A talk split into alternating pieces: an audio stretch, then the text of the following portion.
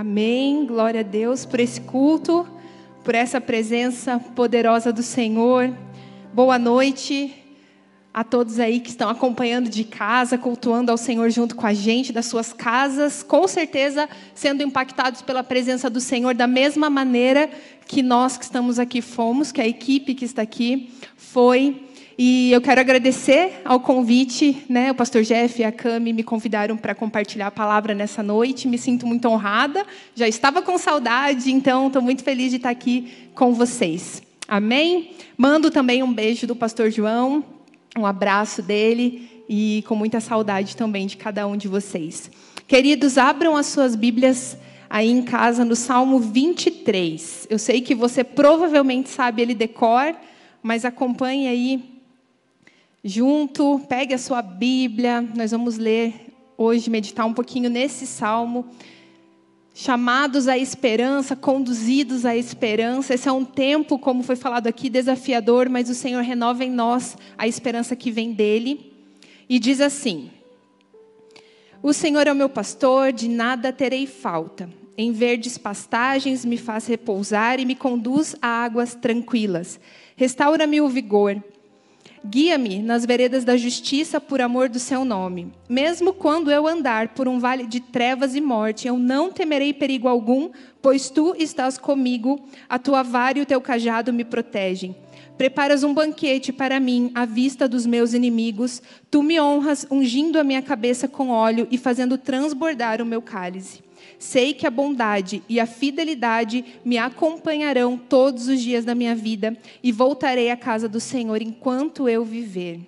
Amém. Vamos orar mais uma vez. Pai, Está aqui a tua palavra, Senhor. Nós cremos e sabemos com convicção que ela é suficiente, Deus, para ministrar nos nossos corações. Fala conosco, traz vida a essa palavra. Viva, Senhor, os nossos corações, aviva a nossa mente para entendermos da tua parte, Deus, tudo aquilo que o Senhor quer ministrar aos nossos corações nesse dia, Deus. Estamos aqui porque amamos a tua presença, porque queremos mais de ti, porque queremos ir mais no profundo com o Senhor. Ministra aos nossos corações, a cada um que está em casa, Deus, acompanhando, cultuando ao Senhor. Que seja uma noite do teu poder, do teu toque, em nome de Jesus. Amém. Queridos, esse é um salmo conhecido nosso. Se você é crente raiz, se você cresceu na igreja, você sabe ele decor, com certeza. Mas nós vemos ele em inúmeros é, locais, assim como o Salmo 90, o Salmo 91, né, às vezes aberta a Bíblia ali no Salmo 23. Então, ele é muito conhecido. E glória a Deus por isso, porque ele é um salmo de esperança, ele é um salmo de, de consolo, ele é um salmo que mostra para nós um cuidado, revela Deus como um pastor, um pastor amoroso, um pastor que cuida, um pastor que protege as suas ovelhas. Quem escreveu esse salmo foi Davi, que era aqui nesse contexto um pastor de ovelhas ainda, ele ainda não era o rei de Israel, não era um poderoso guerreiro, ele era um pastor de ovelhas. Então é tão curioso pensar que Davi sabia o que ele estava falando.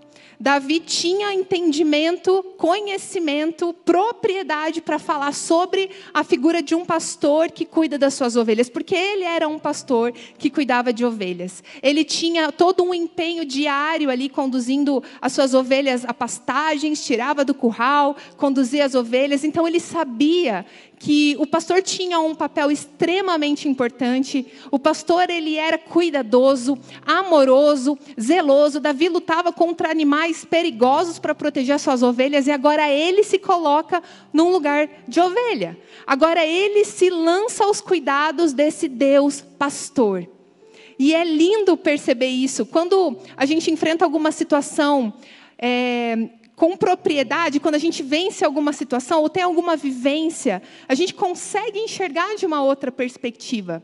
Eu estava me lembrando, pensando um pouquinho aí nessa fase do Jeff e da Bila, de recém-pais, que quando eu me tornei mãe, eu pensava, meu Deus, agora eu compreendo de uma forma muito mais clara o amor incondicional de Deus. Porque é uma coisa você falar, uma coisa é você achar que você compreende, mas para mim, no meu contexto de mãe, quando eu vi aquela ser humaninha nascendo, eu falei, meu Deus, que amor é esse? Porque o recém-nascido, ele não, não te dá retorno nenhum nos primeiros dias. Ele não sorri para você de volta. O recém-nascido não te diz muito obrigada por tudo aquilo que você está fazendo, pelas noites em claro, pelas trocas de fralda, por você ficar igual um zumbi sem comer direito. Ele não fala nada. E você ama de uma tal forma que você morreria por aquela criança por aquele bebê.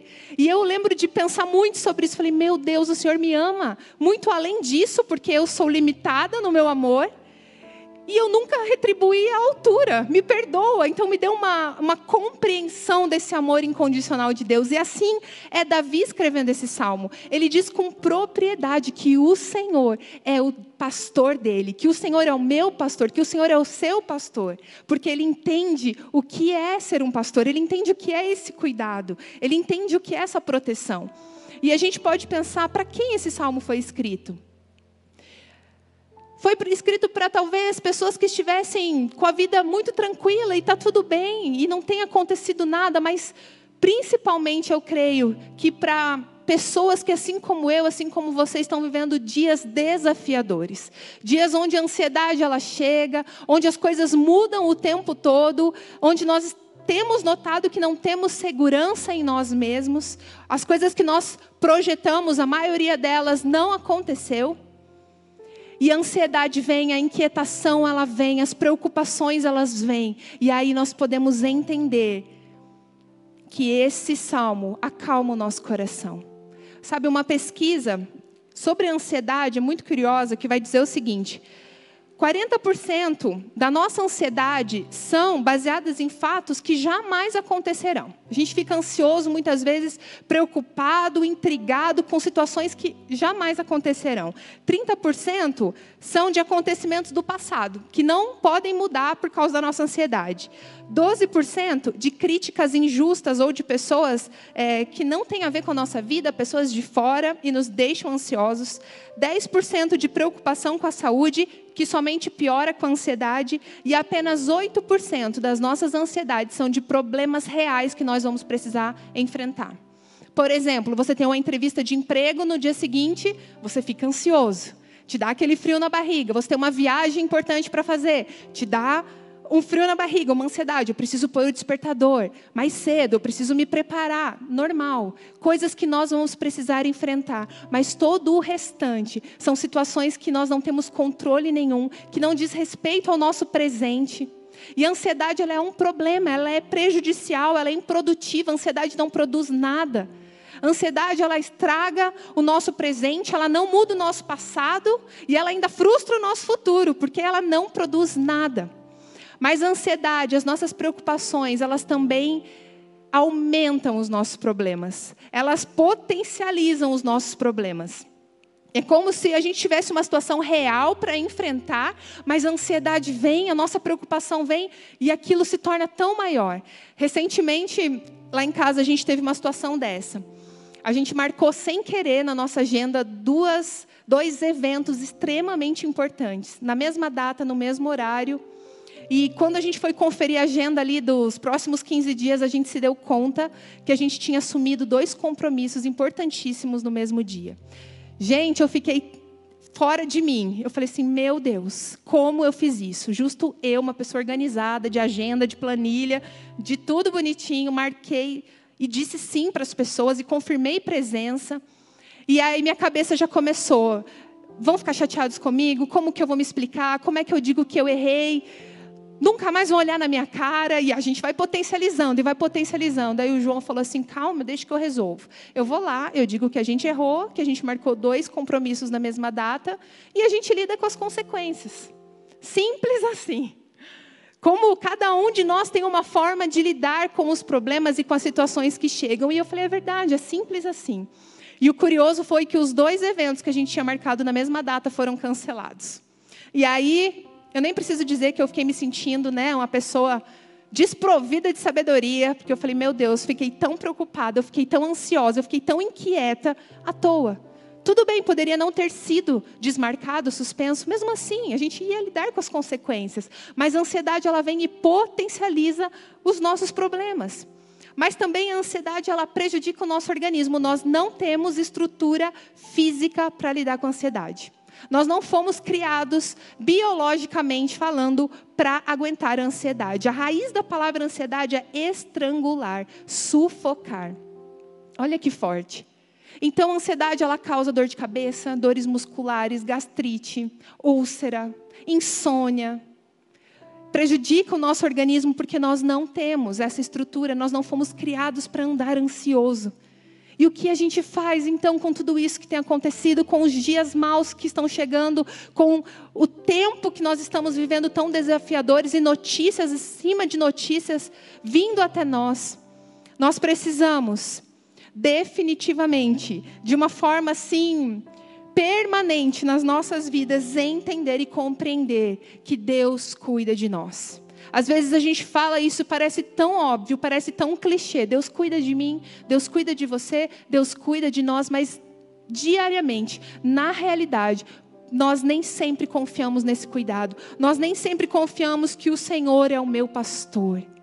Sabe, a primeira imagem aqui do salmo é desse pastor, como nós já falamos, e se a gente for entender um pouquinho como funciona o cuidado das ovelhas, é, ali no Oriente Médio, onde essa prática ainda acontece, na Palestina, onde isso ainda acontece, os pastores pegam as ovelhas do curral todos os dias e vão para o deserto. O lugar de pastagem, o lugar de água é longe do lugar onde elas dormem, então isso é diário. Todos os dias é, as ovelhas são conduzidas por esse pastor até esse lugar. E tem algumas curiosidades dessas ovelhas da, do animal ovelha em si, não somente dessas. As ovelhas se apegam aos seus cuidadores. As ovelhas se apegam ao seu cuidador.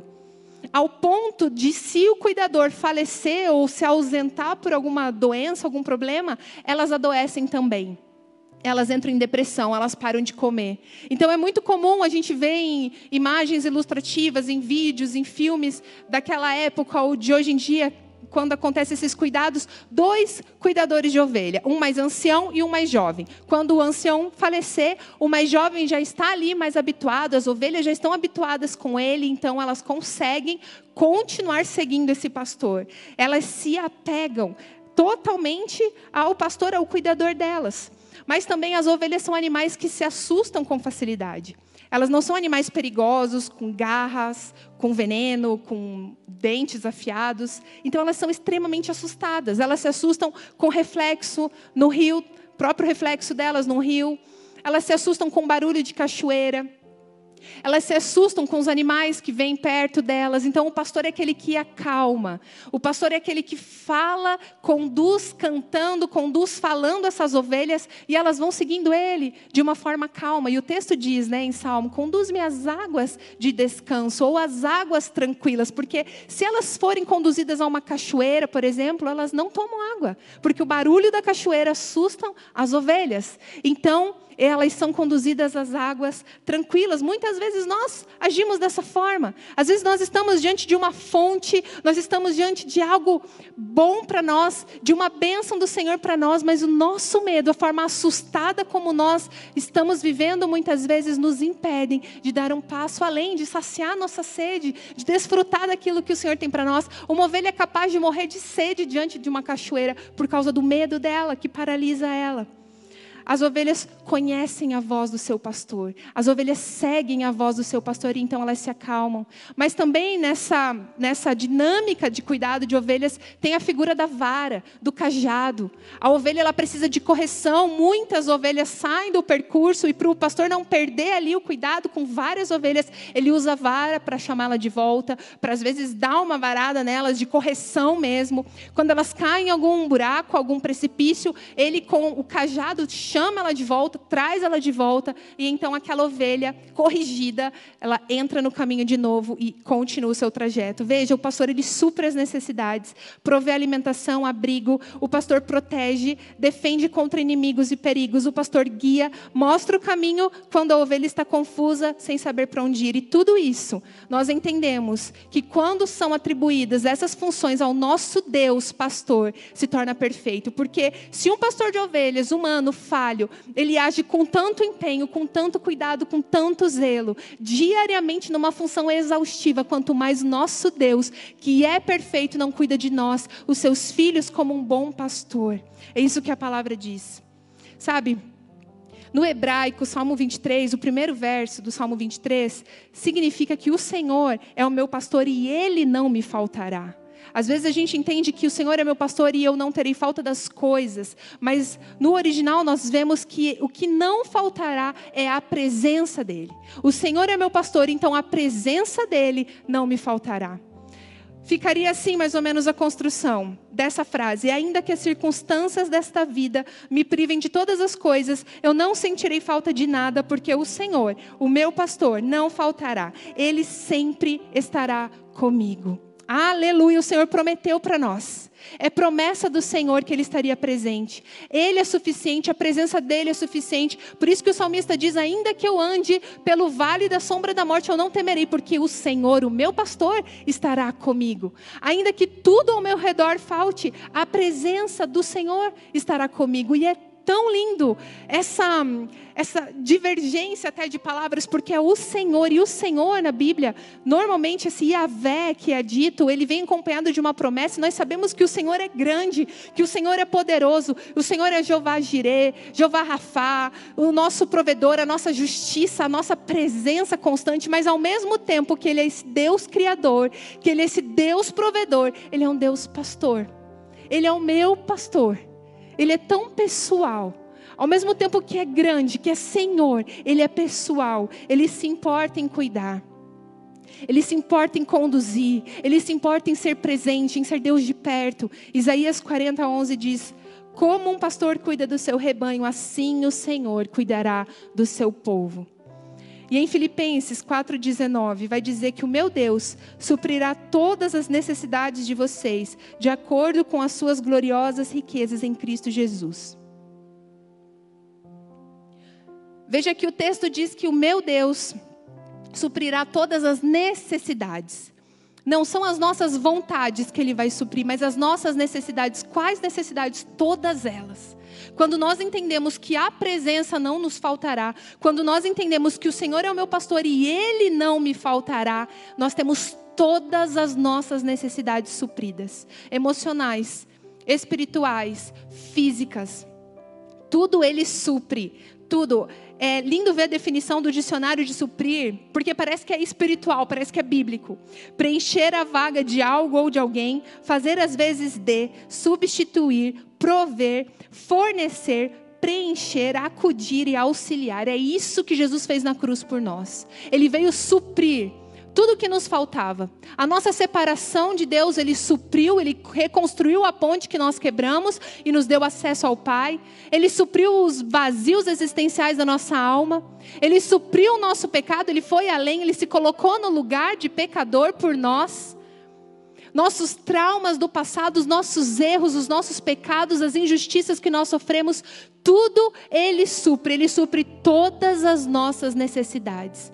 Às vezes estamos envolvidos em pecados, vícios, coisas práticas que nós sabemos que não agradam o coração de Deus por um vazio que nós estamos buscando preencher. Mas Ele garantiu que se nós entendermos isso, que Ele é o nosso pastor e que nós não teremos falta de nada, nós não teremos falta da presença dEle. Então tudo isso, todo esse vazio é preenchido, é suprido.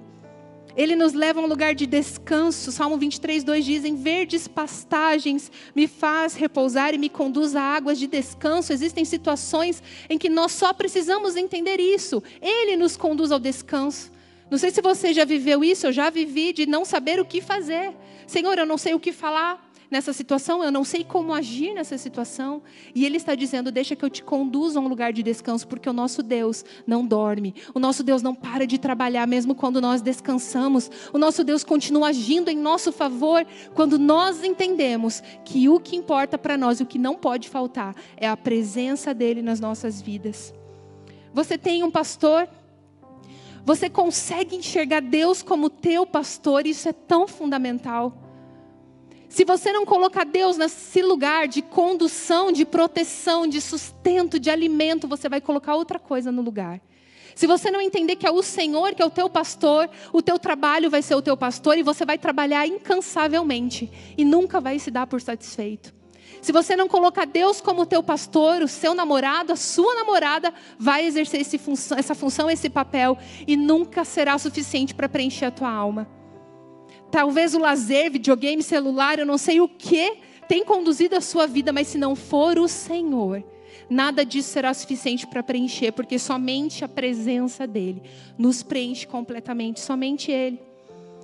E como a gente faz diante de tudo que tem acontecido nos nossos dias para a gente silenciar então as nossas preocupações, as nossas ansiedades, as tribulações que têm chego?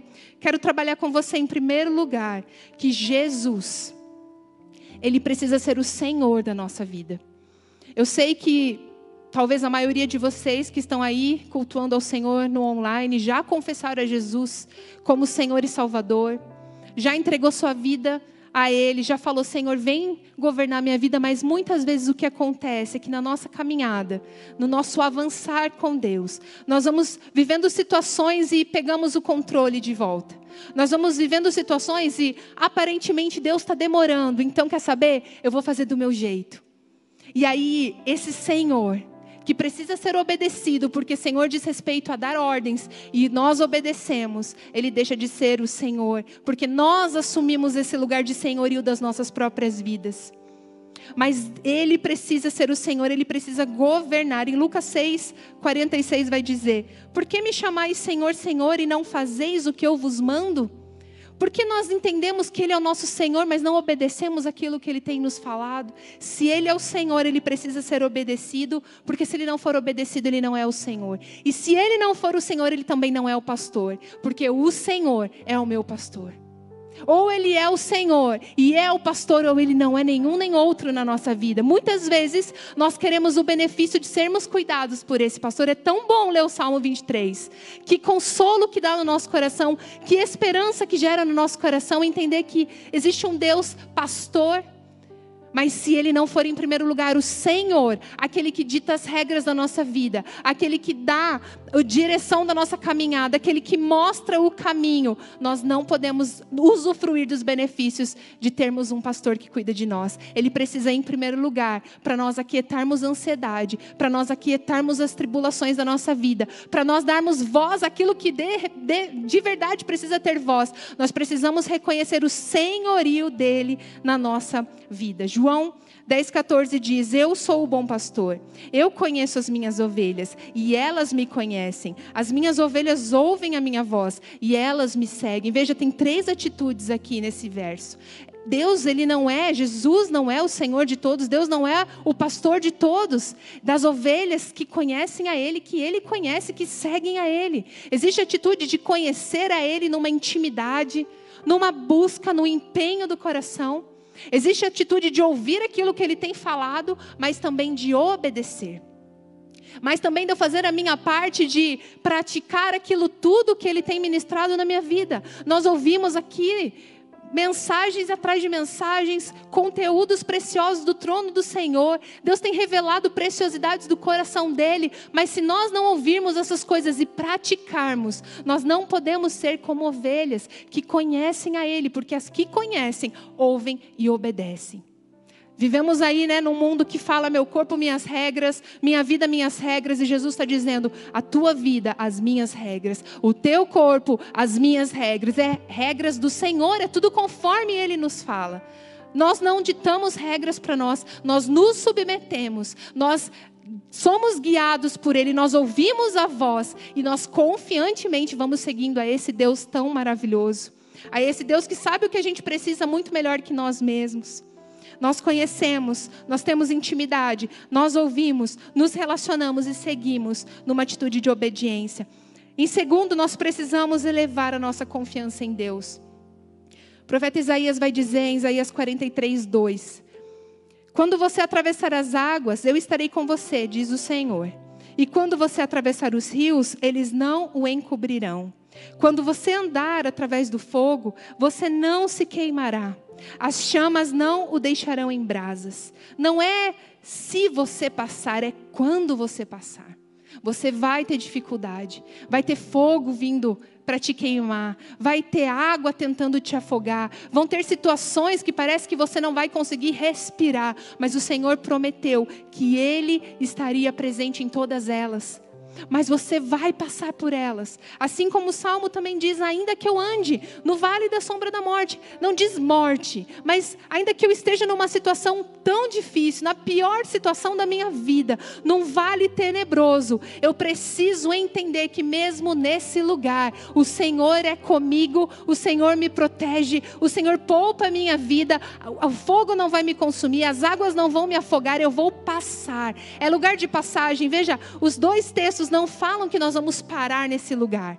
Não diz assim, ó, quando eu parar num vale de sombra e de morte, quando eu fizer morada nesse lugar. Não, quando eu passar ou se eu passar, eu vou passar, nós vamos passar, atravessar, por mais difícil que seja a situação, atravessaremos. Não é lugar de morada, não é lugar de permanência.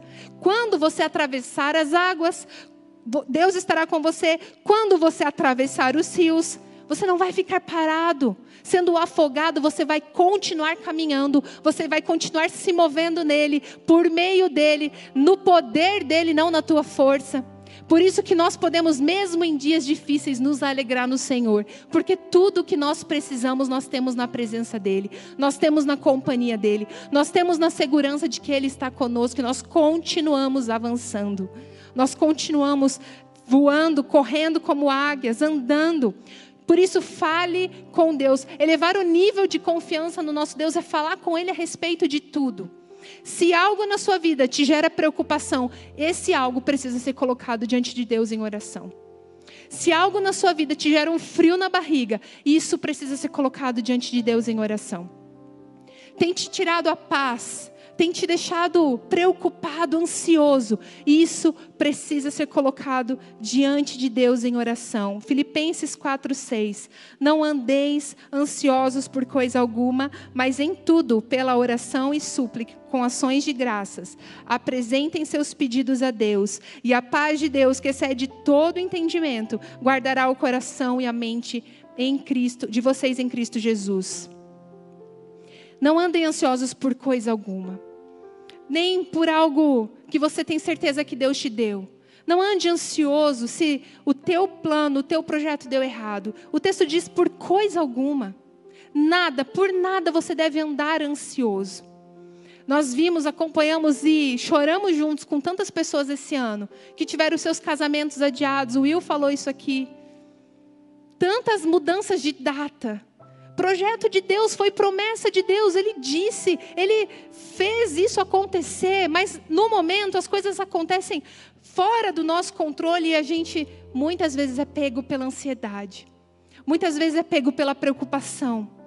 Mas Deus quer nos tirar desse lugar, ele diz: lance sobre mim toda a vossa ansiedade, eu tenho cuidado de vós. Não ande ansioso por coisa alguma, mas antes, ore por isso, com orações, com súplicas, com ações de graça. O que isso quer dizer? Já agradeça. Senhor, eu não tenho controle disso. Senhor, foi o vestibular que eu não pude fazer, foi a faculdade que eu não consegui concluir, foi o sonho do meu casamento que não deu certo, foi algo que eu perdi, mas essas coisas não podem tomar o lugar de Deus na nossa vida. Essas coisas não podem gerar ansiedade no nosso coração, porque ou nós confiamos no Senhor ou nós andamos ansiosos. As duas coisas elas não caminham juntas.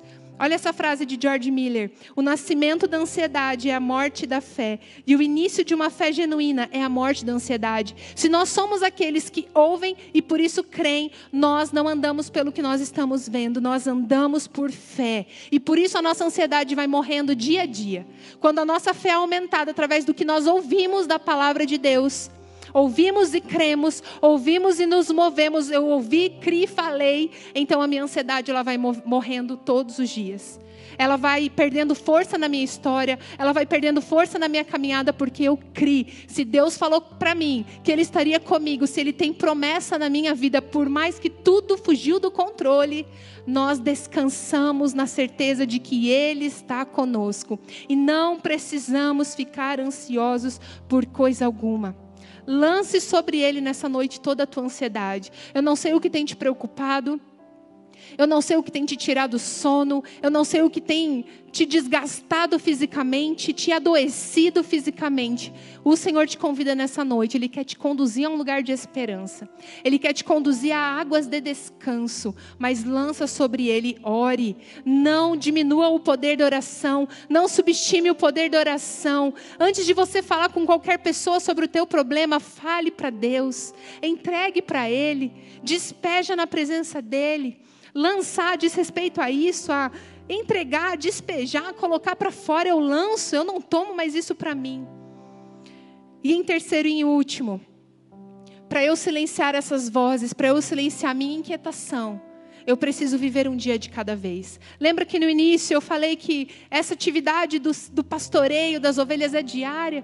Todos os dias, por mais cansativo que seja, o pastor pega suas ovelhas do curral e ele vai para o deserto pedregoso, e ele vai para um lugar tão difícil, e ali ele enfrenta animais ferozes, e ali ele enfrenta frio, calor, fome, e ele vai uma distância muito longe para alimentar e saciar aquelas ovelhas. Assim Deus faz com a gente. Nós precisamos vencer um dia de cada vez. Nós precisamos entender que para cada dia o Senhor tem um cuidado conosco conosco. O Senhor tem algo para derramar diariamente sobre as nossas vidas. E nós precisamos entender a nossa humanidade. Não temos o controle do amanhã. Viva hoje com toda a tua intensidade, com, teu, com todo o teu coração, com todo o teu ânimo, com toda a tua força, entendendo que o Senhor tem cuidado de você. Mateus 6,34 diz: Não fiquem preocupados com o dia de amanhã, pois o dia de amanhã trará suas próprias preocupações para cada dia bastam as suas próprias preocupações. Misericórdia do Senhor se renova toda manhã. O choro pode durar uma noite, mas a alegria vem pela manhã. E tantos outros textos onde a gente entende que o renovo do Senhor vem, que a graça dele vem, que o sustento dele vem. Nós precisamos vencer todos os dias aquele dia todos os dias, um dia de cada vez. Eu, quando converso com algumas meninas em discipulado e aconselhamento, e vem uma preocupação financeira, por exemplo, não vai dar para fechar o mês, as contas vão chegar e não vai dar. E eu falo assim, ó, eu faço esse exercício na minha vida e eu compartilho isso. Para hoje dá. Você tem hoje o que comer, você tem hoje o que vestir, você tem hoje o sustento? Para hoje eu tenho. Eu falei, então glorifica o Senhor hoje. Então agradeça a Ele hoje. Então dê graça a Ele hoje. E amanhã vai trazer as suas próprias preocupações. E é tão lindo, é tão poderoso ver que quando chega no final do mês, tudo deu certo. Porque bastou a cada dia, bastou todos os dias serem vencidos como se fossem únicos. Como se fosse o único dia que eu preciso depender totalmente da graça, eu preciso depender totalmente da misericórdia, eu preciso de depender totalmente da presença, porque Ele é o meu pastor e Ele não me faltará. Então eu descanso e eu venço aquele dia. O Senhor tem algo diário para nós. O Senhor tem algo para nós vencermos a cada dia e Ele vence conosco. Eu quero concluir dizendo para você que esse salmo ele fala sobre um relacionamento. Esse salmo ele te convida a um relacionamento de cuidado. Sabe, por mais que você exerça uma liderança aí na tua vida, no teu dia a dia, talvez uma liderança aqui na igreja, talvez no teu trabalho, na tua casa, você nunca deixou de ser ovelha. Você nunca deixou de ser dependente desse pastor. Você nunca deixou de ser dependente e necessitado do cuidado dele. Muitas vezes a autossuficiência vem e nós silenciamos o comando do pastor e nós somos ovelhas indo sozinhas no nosso caminho. O Senhor quer nos chamar de volta. Esse pastor de ovelhas, ele também tem um poder de agregar. As ovelhas caminham juntas, faça parte do corpo. Congregue. Sábado que vem eu quero te relembrar que você vai estar aqui presencialmente, congregando com todos os cuidados, mas não deixe de congregar.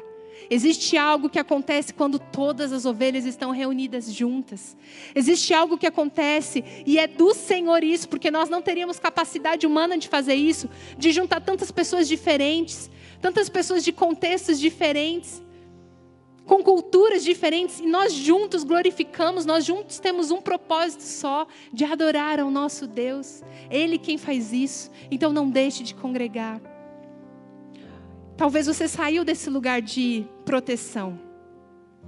O Senhor quer te chamar de volta para perto dele. O Senhor quer pastorear a sua vida. O Senhor quer ser o Senhor da tua história. O Senhor quer dizer: siga as minhas regras, que eu sei o que você precisa. Me obedeça totalmente, obedeça a minha palavra, aquilo que eu tenho dito a você, porque eu sei melhor do que você, do que você precisa. O Senhor já preparou um futuro de paz e não de mal para nós. Ele sabe o que nós precisamos. Ele é o nosso pastor, a presença dele está conosco e nós não teremos falta de nada. Ele preenche as nossas necessidades, ele supre as nossas necessidades. Eu quero orar por você que está aí na sua casa, que está no carro, não sei onde você está. Mas eu quero orar por você, eu quero orar para que você tenha esse entendimento de que você nunca saiu do lugar de precisar de cuidado. Que não importa o quão você conhece da palavra, não importa o quão você entende de Deus, o quanto de conhecimento você tenha, você precisa se colocar no lugar de submissão, de rendição e entender que quem manda é Ele, que Ele é o Senhor e porque Ele é o Senhor, Ele também pode ser o pastor. Pai, em nome de Jesus, nós te agradecemos pela tua palavra, nós te agradecemos pela esperança nos nossos corações, nós te agradecemos pelo renovo do Senhor. Nós somos gratos a ti, Pai, porque o Senhor nos conduz a águas de descanso, o Senhor refrigera nossa alma, o Senhor cuida de nós como um bom pastor, o Senhor tem um cuidado individual com os seus filhos, para que eles, diante das tribulações desta vida, diante das dificuldades desse tempo que temos vivido, não andem ansiosos por coisa alguma, mas antes, com ações de graça, com gratidão no coração, lançam sobre o Senhor toda ansiedade. Entregam ao Senhor em oração toda preocupação. Deus, nós abrimos mão nessa noite do controle.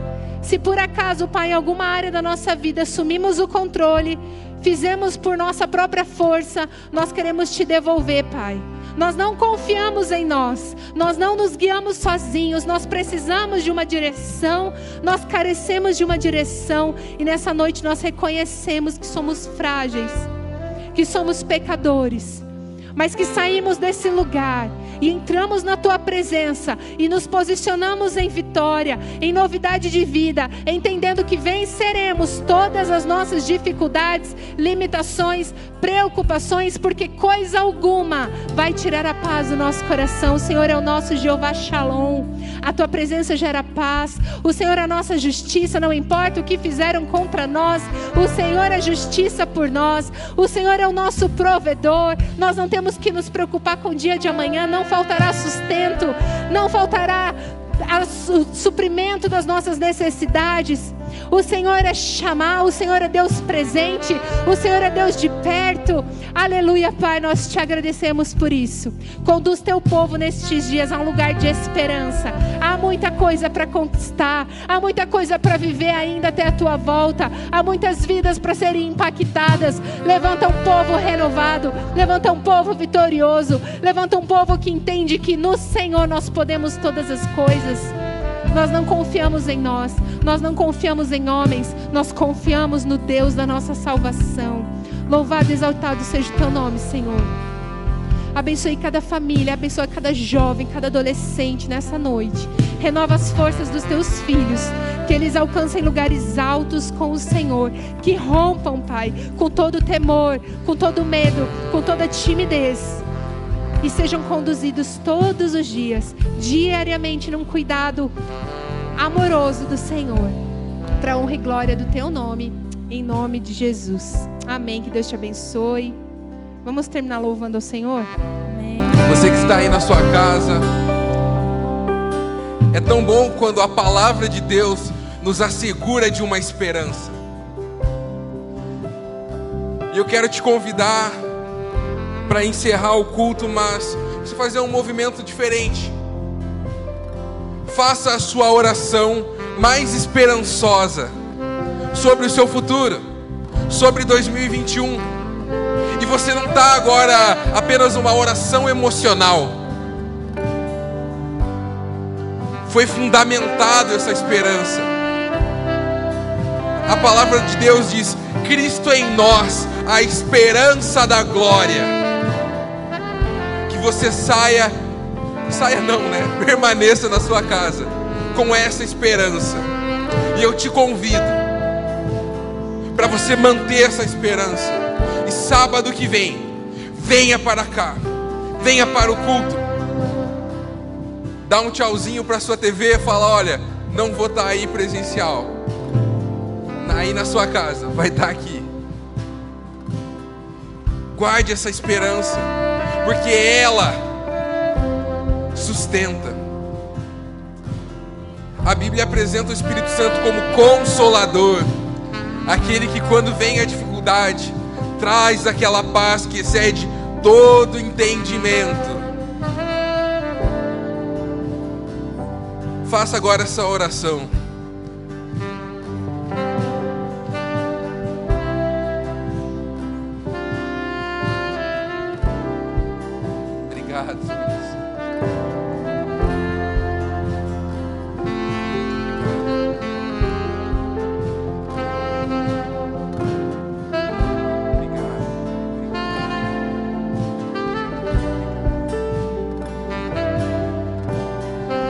Espírito Santo, obrigado pela paz. Inunda as casas nesse momento com uma paz que excede todo entendimento. Eu creio que pessoas estão abrindo sorrisos nesse tempo, num ano tão difícil, estão recebendo essa esperança, recebendo essa paz. Obrigado, Espírito Santo, porque a tua palavra nos garante que o Senhor vai suprir todas as coisas. Muito obrigado pela tua paternidade. Muito obrigado pelo teu pastoreio. Obrigado porque o mal de cada dia é vencido. Porque o Senhor nos sustenta e pelo seu nome. E que o amor de Deus, o Pai, a graça e a paz do nosso Senhor Jesus Cristo as doces consolações e esperança do Espírito Santo estejam sobre a sua vida. Te espero sábado que vem. Deus abençoe.